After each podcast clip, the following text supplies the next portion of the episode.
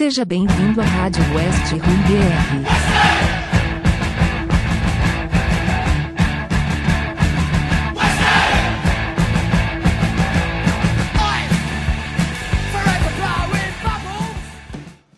Rádio West Ham BR 15, ou seria a Rádio Jess Linger BR, né? Olá, Hammer. Eu sou Lucas, jornalista e torcedor do West Ham. Estamos aqui para outra edição do nosso podcast, abordando o placar de 3 a 0 que vira um jogo perigoso novamente. Só o West Ham mesmo, viu? Abrimos o 3 a 0 com Lingard duas vezes, Bowen ampliando o placar e sofremos dois gols já na reta final do segundo tempo. Vencemos, estamos no quarto lugar, um ponto de distância do próprio Leicester, que foi o nosso adversário no dia de hoje. Agora restam sete finais. E aí, Leandro, o sonho continua? Salve Lucas, salve pessoal, tranquilo? Continua, claro que continua. Eu só não sei se eu vou conseguir assistir vivo desse jeito, né, cara? Caralho, terceiro jogo seguido que a gente abre 3 a 0 e consegue se complicar. Eu nunca vi isso na vida, velho.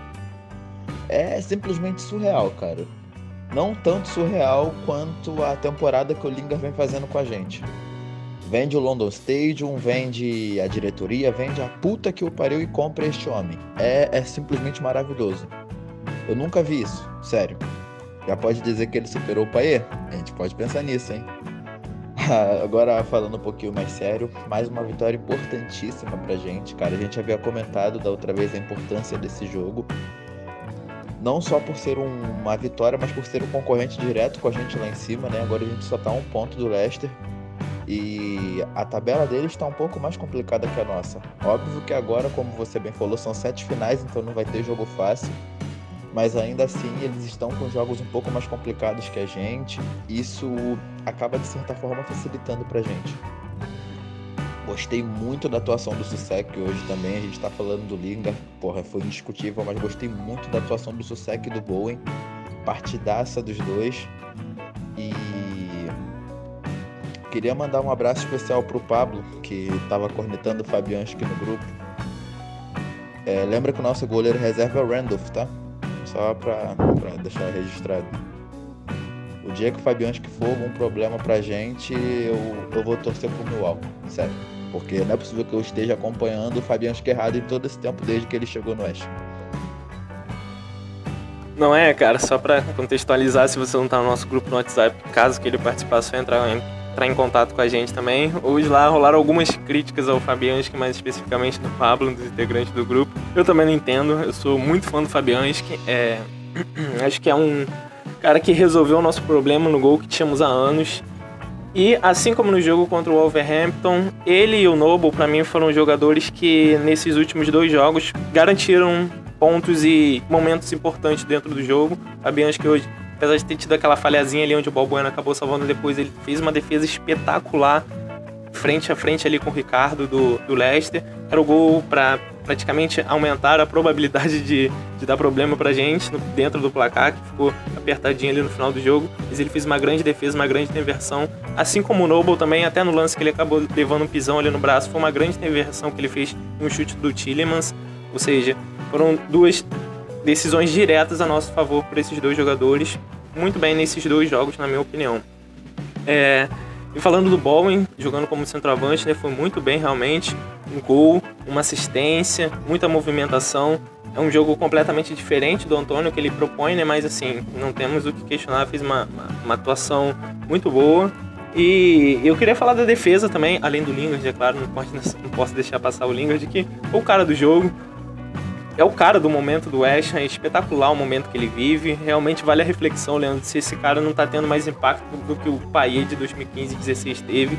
É, conseguiram chegar nesse nível. A gente, como torcedor do West Ham, não esperava que isso aconteceria novamente tão cedo com o jogador e está acontecendo com o Lingard. E que bom, é, a gente vai ter que fazer todo o esforço possível para conseguir a contratação dele. Isso, eu queria falar sobre a defesa, né?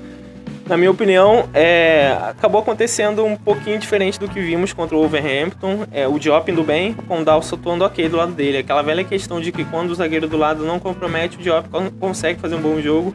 E, e teve um, um, plus a mais nessa, nessa boa atuação dele. Foi aquele lançamento espetacular para o Bowen, que deu assistência para o Lingard no momento do segundo gol.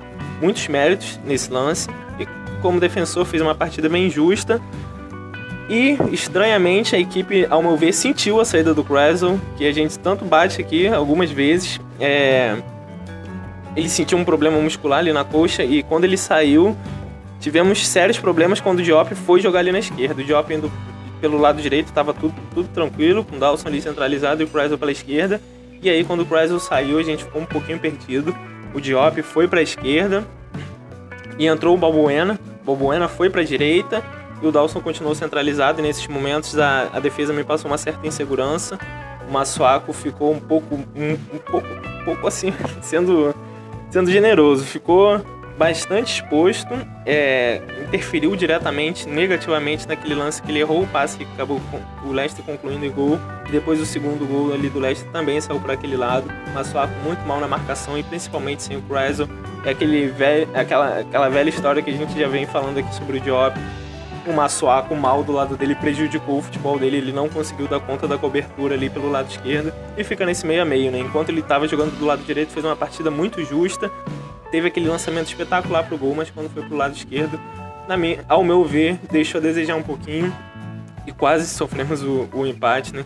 E essa cena de abrir 3 a 0 e ficar com o placar preocupado é só o West Ham mesmo. E você, Léo, você concorda com a gente? Acha que, que esses são os destaques a, a se considerar nesse jogo mesmo ou tem alguma coisa mais pra adicionar? Bom, é, salve, salve, rapaziada. O que eu vou, a única coisa a mais que eu vou é, destacar aqui é que eu realmente eu não aguento mais.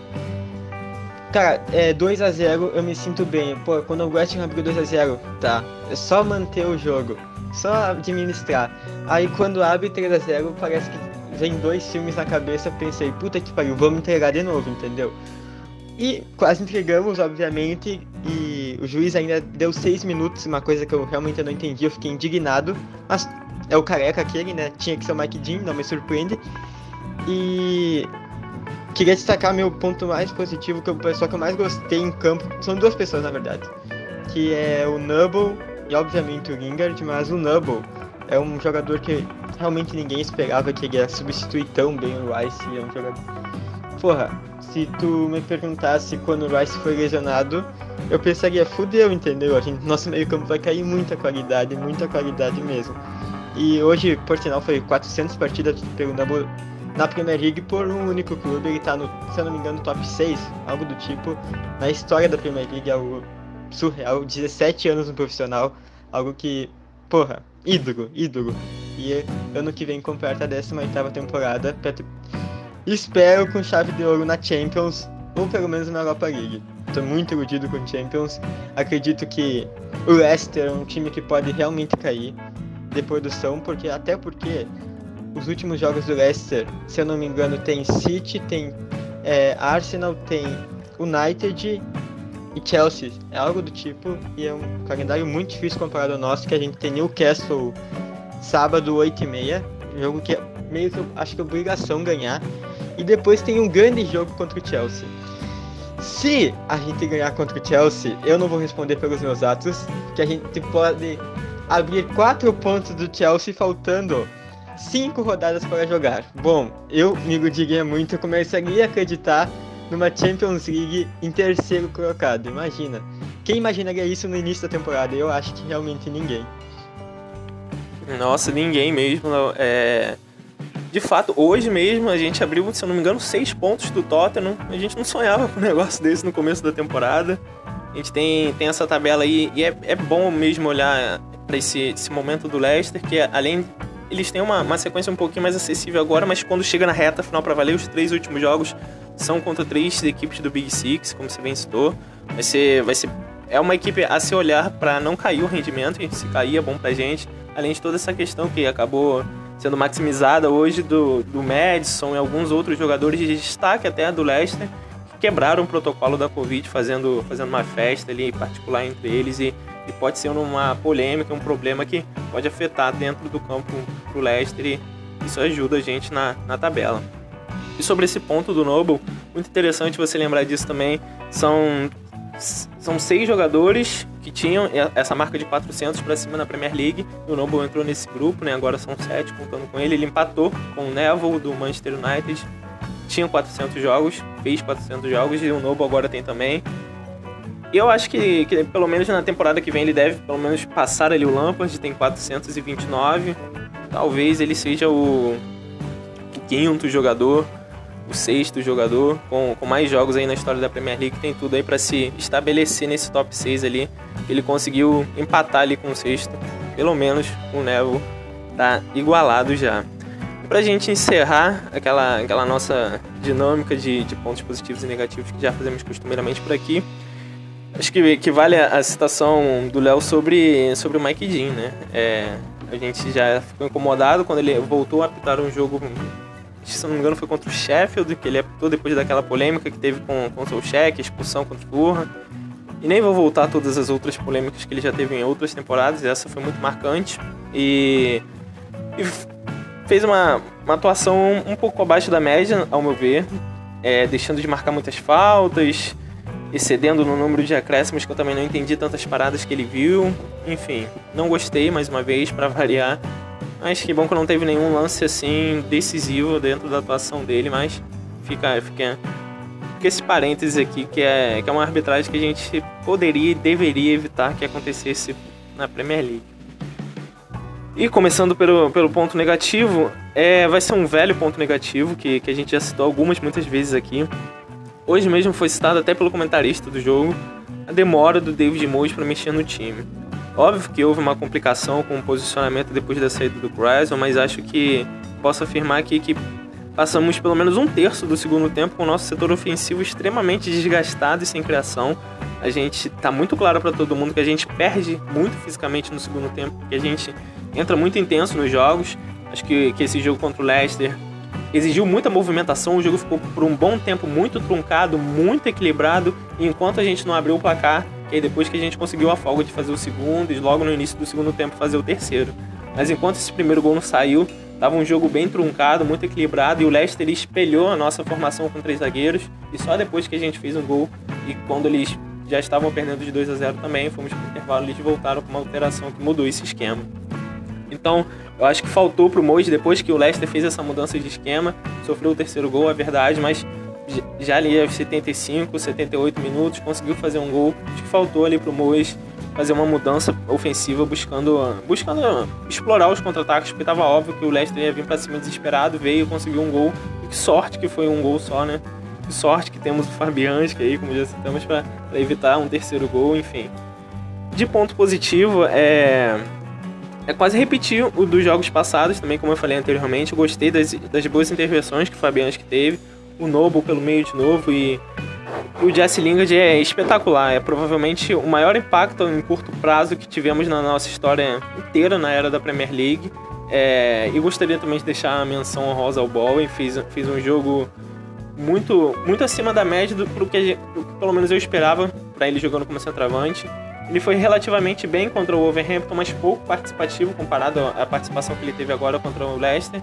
Ou seja, ele subiu o nível daquela atuação que já tinha considerado ok, já tinha considerado boa, e conseguiu fazer um gol, um bom posicionamento, e como bem o Leandro falou também, outro jogo do Solskjaer que chama atenção, é presente na defesa, presente no ataque, chegou no ataque, deu assistência e conseguiu parando ali no, na, na, finalização do Bowen para a gente fazer esse 3 a 0 Agora podem falar de vocês o, o ponto positivo e o ponto negativo na ordemzinha de sempre. Antes de começar, eu queria deixar registrado aqui que vocês já sabem, eu sou muito Bowenzete. Que atuação do caralho hoje. Queria muito dar meu ponto positivo para ele, mas pela partida que o Lingard fez é impossível eu não sinalizar ele como ponto positivo, não só desse jogo, mas eu acho que como dessa temporada, pelo menos nesses nove jogos que ele teve com a gente aí, ele participou diretamente de todos os pontos que a gente conquistou, cara. É incrível, incrível. Como bem o Lucas pontuou, eu nunca vi isso. Nunca vi isso.